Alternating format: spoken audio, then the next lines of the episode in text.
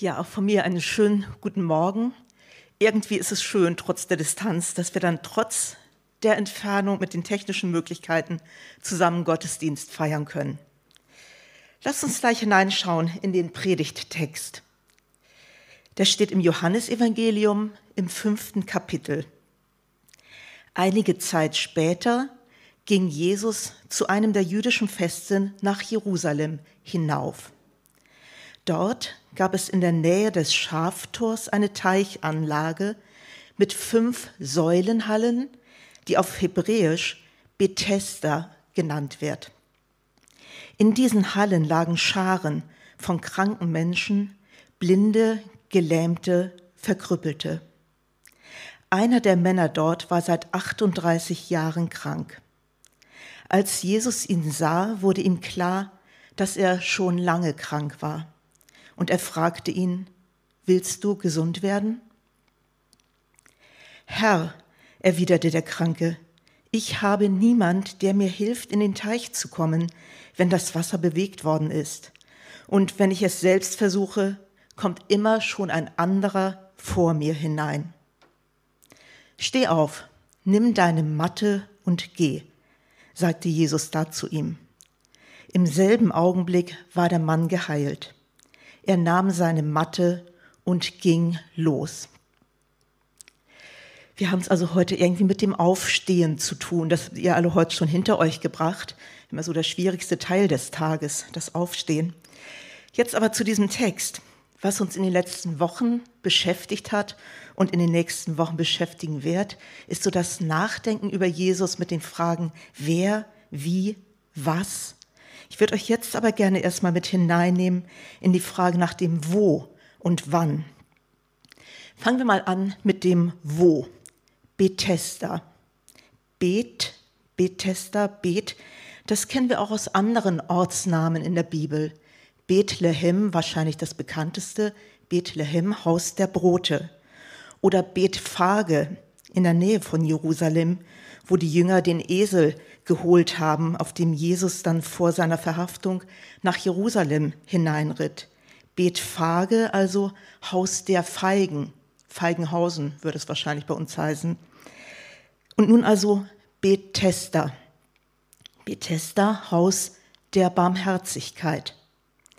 Wie viel es da mit der Barmherzigkeit auf sich hatte, das werden wir noch sehen. So, also dieses Bethesda, das wird uns hier sehr konkret beschrieben. Wenn wir mal versuchen, uns in den Text hineinzudenken, dann finden wir uns mitten in Jerusalem wieder, in der heutigen Altstadt von Jerusalem, nah am Tempelberg. Ich habe mal eine Karte rausgekramt, mit der Thomas und ich 1983 zu Fuß in Jerusalem unterwegs waren. Es war so direkt nach dem Studium, kein Pfennig Geld, aber große Reiselust. Also wir haben die Rucksäcke aufgeschnallt und sind losgereist und waren dann unter anderem in Jerusalem unterwegs. Und da rechts oben, ganz in der Ecke, seht ihr Bethesda, ganz in der Nähe vom Tempelberg. Jerusalem war komplett von einer Stadtmauer umgeben, die existiert zum größten Teil heute noch und man kann darauf um die ganze Altstadt herumgehen. Das heißt aber, man musste durch eines der Tore in die Stadt. Und eines dieser Tore im Norden Richtung Ölberg und Jericho, das war eben dieses Schaftor. Und das lag ganz in der Nähe des Tempelbergs, dort wo heute der berühmte Felsendom steht, eine der größten Moscheen der Welt. Als Jesus an den Teich Bethesda kam, stand dort aber der jüdische Tempel. Und zum Tempel war er ja auch unterwegs. Wir lesen ja in diesem Text, dass er unterwegs war zu einem Fest nach Jerusalem und zu einem jüdischen Fest gehörte es, den Tempel zu besuchen. Einige Verse später lesen wir dann auch noch, dass der geheilte Mensch Jesus im Tempel wieder über den Weg läuft. Also offenbar führte ihn der Weg dahin. Wenn wir jetzt mal diese Begegnung an der Teichanlage vom Bethesda chronologisch einordnen, dann sind wir vermutlich im zweiten Jahr, seit Jesus in der Öffentlichkeit aufgetreten ist. Und er war zu diesem Zeitpunkt durchaus auch schon bei einigen umstritten. Da gab es schon einiges an Kritik, zum Beispiel aus den Reihen der Pharisäer, denen er zu locker mit den Gesetzen umging. Da stand er wohl bei manchen schon unter dem Verdacht der fehlenden Frömmigkeit. Aber hier hält er sich ganz klar an das Festgebot aus dem fünften Buch Mose, 16, Vers 16. Da steht, dreimal im Jahr soll alles, was männlich ist in deiner Mitte, vor dem Herrn, deinem Gott, erscheinen. Dreimal im Jahr, das hieß zu den hohen Feiertagen. Aber gehen wir erst noch einmal zurück an den Ort. Johannes beschreibt uns das ja sehr genau. Er hat sagt, in Jerusalem befindet sich in der Nähe des Schaftors eine Teichanlage mit fünf Säulenhallen. Sie wird auf Hebräisch Bethesda genannt. Das war also nicht nur ein Teich, irgendwie so ein kleiner Tümpel oder ein gemütlicher kleiner See, sondern wirklich eine große Teichanlage. Johannes berichtet uns von fünf Hallen und 1888 hat ein französisches Archäologenteam genau an der beschriebenen Stelle, nahe beim Schaftor, diese Teichanlage entdeckt und in den folgenden Jahren ausgegraben. Was gefunden wurde, waren zwei Teiche, die miteinander verbunden waren. An den vier Seiten der Teiche fanden sich jeweils Reste von jeweils einer Halle. Da hatten wir also schon mal die vier Hallen. Und eine fünfte Halle stand auf einer breiten Mauer zwischen den Teichen. Und von den Hallen wiederum führten Stufen bis zum Wasser hinunter. Später wurden dann noch neuere Hallen draufgebaut, die inzwischen auch Ruinen sind, aber die beschriebene Anlage ist klar nachweisbar. Also ein ganz realer Ort, von dem Johannes begegne, äh, berichtet, ungefähr 5000 Quadratmeter groß, also so ungefähr ein Fußballfeld.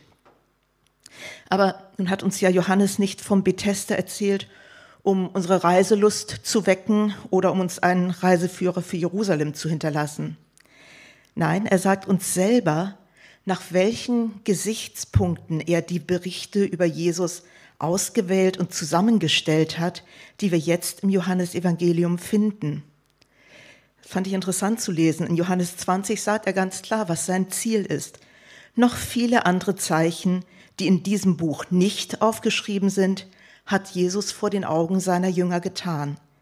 Diese aber sind aufgeschrieben, damit ihr glaubt, dass Jesus der Messias ist, der Sohn Gottes, und damit ihr durch den Glauben das Leben habt in seinem Namen.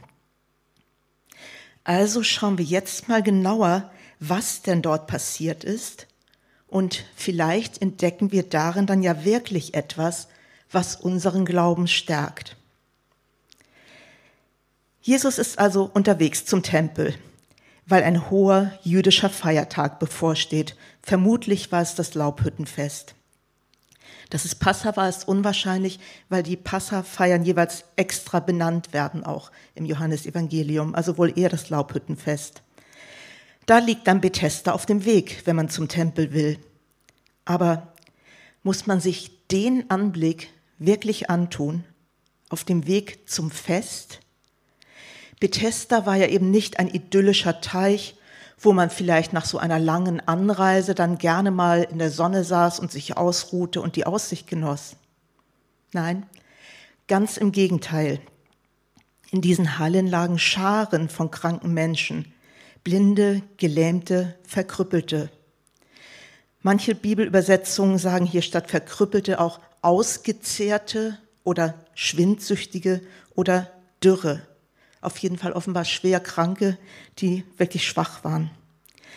Aber wie auch immer wir das nun nennen wollen, es war einfach das geballte Elend, das es hier zu sehen gab. Es gab ja kein hochentwickeltes Gesundheitssystem, keine Sozialversicherung. Hier kam alles zusammen. Die Krankheit und damit verbunden vermutlich in der Regel auch die Armut, denn wer krank war, konnte bestenfalls noch betteln, aber nicht arbeiten. Und oft genug wohl auch die soziale Ausgrenzung.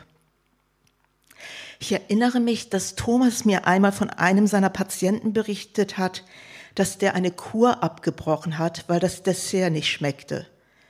Was für ein Luxusproblem. Aber so war das hier sicherlich nicht. Der Teich Bethesda war nicht das Thermarium im Bad Schönborn und es war nicht die Badewelt Sinsheim. Hier ging es nicht um Wellness, hier ging es wirklich um Elend. Und wohl ein Elend, das man nicht nur sah, sondern auch hörte, mit Schreien oder Stöhnen oder Klagen und ein Elend, das man vielleicht auch roch. Ich kann mir gut vorstellen, dass die meisten Menschen versuchten, schnell an diesem Ort vorbeizukommen und am liebsten gar nichts davon mitbekommen wollten. Noch dazu am Festtag. Ehrlich, Jesus, musst du dir das antun, hierher zu kommen am Festtag? Offenbar ja. Ja, das ist typisch Jesus, dass er sich das antut, dass er nach Bethesda geht, in das Haus der Barmherzigkeit. Barmherzigkeit ist ja sein Thema, sein Lebensstil. Nicht umsonst kommt ja die Jahreslosung für 2021 aus seinem Mund, seid barmherzig, wie auch euer Vater barmherzig ist. Aber dieses Bethesda, dieses Haus der Barmherzigkeit, das hat irgendwie auch etwas sehr Unbarmherziges. Nicht in der Begegnung des Kranken mit Jesus, da werden wir noch anderes sehen, sondern so, wie es da Jahr für Jahr, Tag für Tag zugeht. Denn dieser Teich ist dafür bekannt, dass das Wasser eine heilende Wirkung hat. Das kennen wir ja nach wie vor, solche Heilquellen, um die herum sich oft Kurorte gebildet haben. Aber in Bethesda war das nochmal anders. In Bethesda ist die Wirkung dann vorhanden oder zumindest dann am stärksten, wenn das Wasser sich bewegt. An der Stelle ist es übrigens interessant zu sehen, was nicht im Text steht. Ich weiß nicht, ob es euch aufgefallen ist. Nach Vers 3 kommt Vers 5. Schaut mal in eurer Bibel nach. Vermutlich fehlt Vers 4 auch bei euch oder er ist eingeklammert oder er steht dort und ihr findet eine Fußnote. Vers 4 gibt es nämlich erst in Handschriften seit dem Ende des zweiten Jahrhunderts, Anfang des dritten Jahrhunderts. Es gibt aber viel ältere Funde vom Johannesevangelium, also Pergamentrollen und Papyrusfetzen, auf denen Teile draufstehen. Ähm, das ist also sehr gut überliefert, eine sehr, wirklich sehr sichere äh, Lage des Textes. Ähm, und in den älteren Textfunden folgt nach Vers 3 immer direkt Vers 5. Also Vers 4 gibt es erst in den Schriften gegen Ende des zweiten Jahrhunderts, so dass man annimmt, dass das wohl einer der Abschreiber, die Bibel wurde ja per Hand abgeschrieben, Buchdruck gab es noch nicht, dass einer der Abschreiber es als Kommentar wohl eingefügt hat. Und dort steht dann, dass manchmal ein Engel das Wasser bewegte und dann derjenige gesund wurde, der als erster ins Wasser ging. Das war eine naheliegende Erklärung steht so noch nicht in den ganz alten Texten, aber dass es darum ging, Erster zu sein, das findet sich auch schon in den ältesten Texthandschriften. Also wer geheilt werden wollte, musste schnell sein. Das sagt uns ja auch dieser Kranke im Vers 8, sagt er, wenn ich ins Wasser gehen will, kommt immer ein anderer vor mir hinein. Das heißt, da geht die Ellenbogengesellschaft weiter bis hierher zu den Schwächsten. Jeder ist sich selbst der Nächste. Hier gibt es keine Solidarität, sondern nur das Ziel, ich will ins Wasser. Ich muss schneller sein als du. Verständlich ist das ein Stück weit. Aber wie unbarmherzig ist das auch, schnell sein zu müssen, wenn man doch gar nicht schnell sein kann. Stark sein zu müssen, wenn man doch schwach ist das ist vielleicht gar nicht so weit weg von unserem Leben, von unserer Gesellschaft, von dem, was wir auch erleben. Mir kommt der Text bis hierher immer so ein bisschen vor wie eine Totalaufnahme im Film, also ganz breit aufgemacht. Die Kamera geht über das ganze Areal und nimmt die Gesamtsituation in den Blick mit den vielen Menschen, die dort liegen. Und jetzt zoomt sie zwei Personen heran und alles andere tritt in den Hintergrund. In den Blick genommen werden jetzt nur noch diese beiden, Jesus und der kranke Mensch. Alles fokussiert sich auf die beiden. Und das ist wichtig in dieser Situation. Bei Jesus geht der Einzelne nicht in der Masse unter.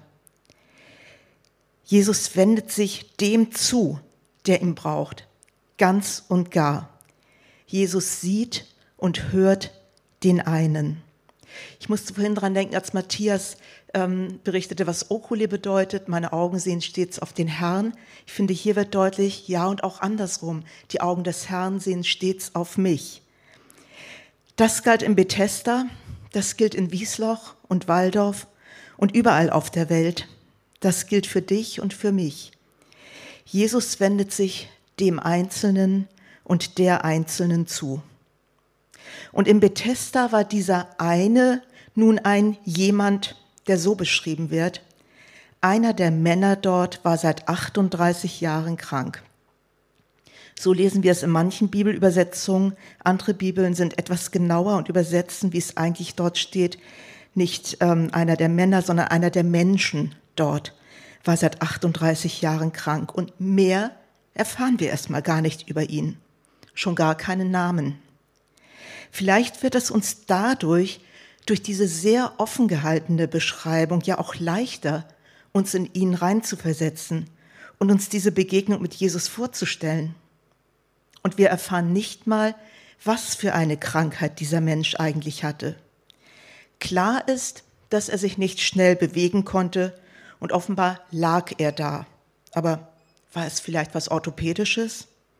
Vielleicht auch was Neurologisches, was es ihm unmöglich machte, die Beine zu bewegen?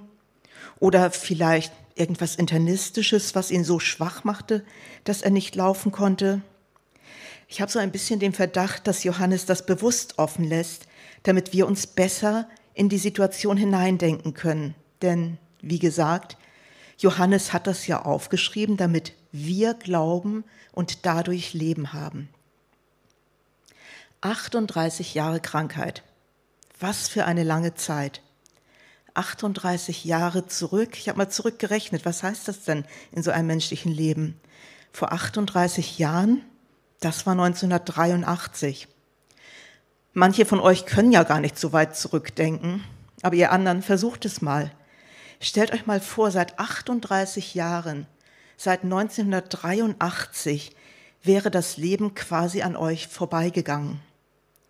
Vor 38 Jahren, da zogen die Grünen zum ersten Mal in den Bundestag ein. Und alle dachten, die halten sich nicht lange. Damals noch so mit Latzhose und Turnschuhen. Vor 38 Jahren, da wurde in der Innenstadt von Buxtehude die erste Tempo-30-Zone in Deutschland eingerichtet.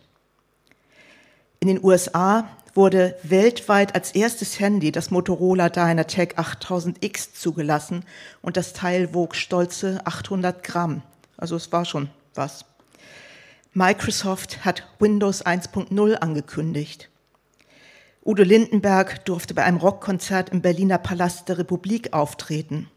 Und der HSV, zugleich deutscher Fußballmeister, gewinnt in Athen durch ein Tor von Felix Magath gegen Juventus Turin den Europapokal der Landesmeister. Und spätestens hier merkt man, was für eine lange Zeit 38 Jahre sind. Was für eine lange Zeit. Stellt euch vor, ihr hättet seit 1983 immer an der gleichen Stelle gesessen oder gelegen. Da kennt man doch irgendwann jeden Stein und jeden Grashalm.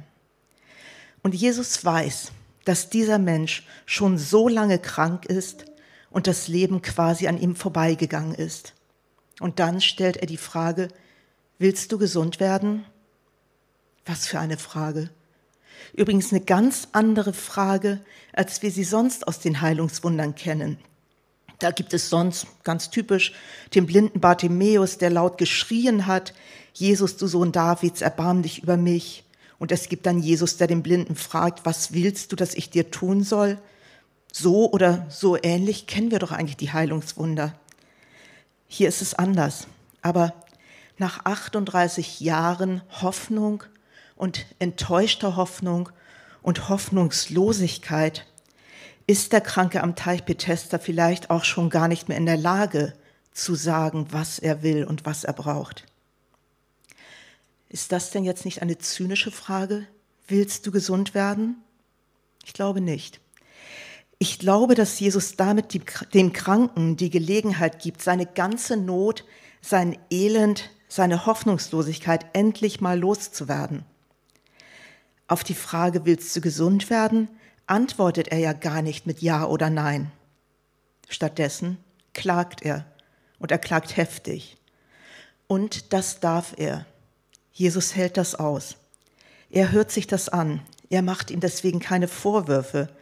Er hört sich das ganze Elend an, den ganzen Frust, vielleicht auch die Verbitterung, vielleicht auch ein Stück weit Selbstmitleid.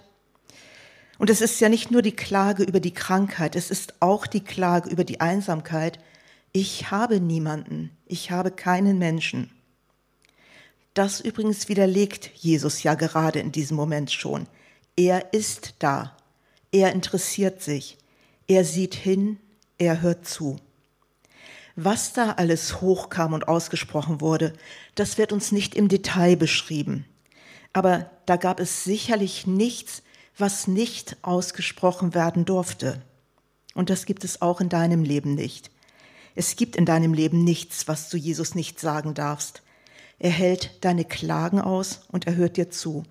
Er lässt dich ausreden. Aber irgendwie geht das Gespräch jetzt komisch weiter. Die Frage steht ja noch im Raum oder am Teich. Willst du gesund werden? Und die Antwort steht noch aus. Und von Jesus kommt nach all den Klagen kein Wort des Mitgefühls, du hast es aber auch schwer, sondern eigentlich ein Wort der Zumutung. Steh auf, nimm deine Schlafmatte und geh. Das ist ja nun sicher etwas völlig anderes, als der Kranke erwartet hat. Vielleicht hat er bestenfalls gedacht, da ist einer, der sich gerade für mich interessiert. Wenn sich jetzt vielleicht gerade mal das Wasser bewegt, dann kann der mich vielleicht hinbringen. Nein, das Wasser spielt auf einmal gar keine Rolle mehr. Jesus heilt ihn in einem Moment ganz unspektakulär, einfach mit dem Wort, steh auf, nimm deine Schlafmatte und geh. Es erinnert mich ein bisschen daran, wie es im Schöpfungsbericht beschrieben wird. Gott spricht und es wird. Und hier Jesus spricht und der Kranke steht auf. Irgendwie ist das auch fast so eine Art von Schöpfung, jedenfalls von einem Beginn eines neuen Lebens, das hier geschaffen wird, oder? Jesus spricht und es geschieht. Steh auf, nimm deine Schlafmatte und geh.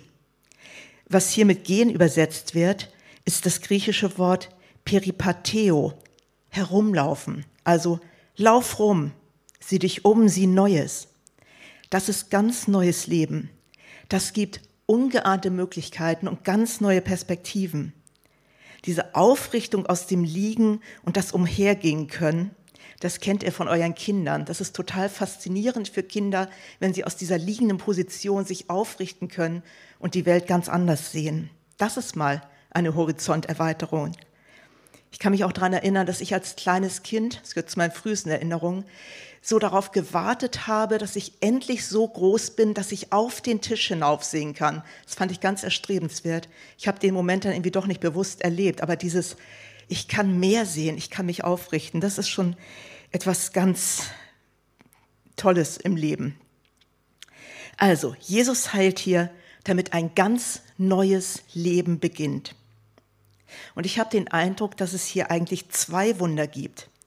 Das Wunder der Heilung, ganz klar, aber auch das Wunder, dass der Kranke das tut, was Jesus ihm sagt. Dass er nicht sagt, hör mal, das hat doch keinen Sinn. Dass er nicht sagt, willst du dich über mich lustig machen? Willst du mich verspotten? Du siehst doch, dass ich krank bin. Sondern, dass er tut, was Jesus ihm sagt. Dass er das ernst nimmt und dass er sich darauf einlässt. Und er steht auf. Einfach so. Er rollt seine Schlafmatte zusammen. Einfach so. Und er geht umher. Einfach so. Jesus spricht und das Leben wird neu. Ich möchte noch einen ganz kurzen Ausblick in das geben, was danach passiert, ohne das ganz weit zu vertiefen. Das geschah an einem Sabbat. Einige von den Juden sagten deshalb zu dem Gehalten, heute ist Sabbat, da darfst du deine Matte nicht tragen. Er antwortete, der Mann, der mich geheilt hat, sagte zu mir, nimm deine Matte und geh. Welcher Mensch hat dir denn so etwas befohlen? fragten die Juden. Aber der Geheilte wusste nicht, wer es war, denn Jesus hatte den Ort wegen der vielen Menschen schon wieder verlassen. Später traf Jesus den Mann im Tempel und sagte, Hör zu, du bist jetzt gesund. Sündige nicht mehr, damit dir nicht noch Schlimmeres passiert. Danach ging der Geheilte zu den Anführern der Juden und sagte ihnen, dass Jesus ihn gesund gemacht hatte. Ich will jetzt in diesem Zusammenhang gar nicht auf den Sabbatkonflikt eingehen, aber ein anderer Punkt fällt mir ins Auge. Der Kranke, oder jetzt müssen wir sagen, der ehemals Kranke, hat keine Ahnung, wer ihn da geheilt hat. Jesus hat sich ihm mit keinem Wort vorgestellt. Und vielleicht hat er auch in den letzten Jahren auf seiner Schlafmatte gar nichts davon mitbekommen, dass da in Israel jetzt ein Wanderprediger unterwegs war, der auch schon Wunder getan hatte. Und nachfragen konnte er nicht mehr, weil Jesus sofort nach der Heilung gegangen war. Aber nun wird der Geheilte kritisiert, weil er am Sabbat seine Matte trägt. Denn am Sabbat ist es verboten, irgendwelche Gegenstände zu tragen. Und hier verweist er auf den Mann, der ihn geheilt hat. Das hat irgendwie zwei Seiten, finde ich. Auf der einen Seite schiebt er nun einem anderen, dessen Namen er nicht mal kennt, die Verantwortung zu. Ich glaube aber, das ist nicht das Entscheidende, denn auf der anderen Seite, und ich glaube, das ist das Wichtigere, stellt er Jesus damit als Autorität dar, als jemanden, der über dem Sabbat steht. Er bezieht sich darauf, der hat es gesagt und dann werde ich es auch machen. Irgendwie muss er wohl gespürt haben, dass dieser Fremde mehr ist als ein Wunderheiler. Und schließlich erfährt er ja auch, wer er ist, denn die beiden begegnen sich im Tempel wieder. Wir erinnern uns, Jesus war ja zum Fest nach Jerusalem gekommen und das hieß zum Tempel. Und auch der erste Weg des Geheilten führte ihn offenbar direkt zum Tempel, ein guter Ort, wenn es etwas zum Danken gibt. Und da erfährt er nun, dass sein Lebensveränderer Jesus heißt. Was ich hier so besonders finde und merkwürdig im wahrsten des Wortes, also wert sich das zu merken, das ist, er hat Jesus erfahren, bevor er ihn kannte. Dann gibt es demnach also auch diese Reihenfolge. Jesus tut Menschen Gutes, die ihn noch gar nicht kennen. Aber wie viel mehr lohnt es sich dann doch, ihn nun auch wirklich kennenzulernen? Also, wenn du vielleicht noch gar nicht so richtig weißt, wer dieser Jesus ist, schau doch mal, ob er dir nicht längst begegnet ist und es an der Zeit ist, ihn mal richtig kennenzulernen. Und was habe ich jetzt davon? Warum denkt Johannes, dass er von dieser Begegnung berichten soll, damit er damit unseren Glauben, meinen Glauben stärkt? Vielleicht, damit ich mich erinnere, Jesus nimmt den Einzelnen wahr, er hört mir zu, er lässt sich auf mich ein. Und damit ich verstehe, ich kann Jesus alles hinwerfen, was mich belastet. Ich muss das nicht erst filtern. Klagen ist erlaubt, wenn Klagen dran ist. Und damit ich verstehe, wenn Jesus mir etwas sagt oder wenn ich den Eindruck habe, da kommt ein Impuls von Jesus, dann ist es gut, das nicht zu ignorieren, sondern darauf zu reagieren. Es lohnt sich hinzuhören, denn da könnte Neues entstehen. Da könnte mein Horizont sich weiten, da könnten Schritte möglich werden, die ich mir noch gar nicht vorstellen konnte. Ich bin eigentlich gar nicht so ein Freund von Neuem. Ich fühle mich im Vertrauten durchaus wohl. Vielleicht heißt dann die Frage, willst du gesund werden, für mich auch, bist du bereit, dich auf Neues einzulassen? Bist du bereit, Altes loszulassen? Das kostet ja schon auch Mut, denn Altes, selbst wenn es kein gutes Altes ist, ist ja immerhin vertraut und bekannt. Aber hier befreit Jesus aus dem Gefühl, da kann man nichts machen. Alles muss so bleiben, wie es immer war. Nein, wenn Jesus uns Veränderung zumutet und zutraut, dann gibt es neues Leben. Den Weg dazu gibt uns Jesus. Aufstehen und uns auf diesen Weg einlassen, das braucht unsere Entscheidung. Der Kranke im Bethesda hat es riskiert, Jesus beim Wort zu nehmen. Und es war eine gute Entscheidung. Also hab den Mut. Steh auf von dem, was dich lähmt und am Alten festhält und geh umher. Geh neue Schritte. Lass dich auf neues Leben ein. Amen.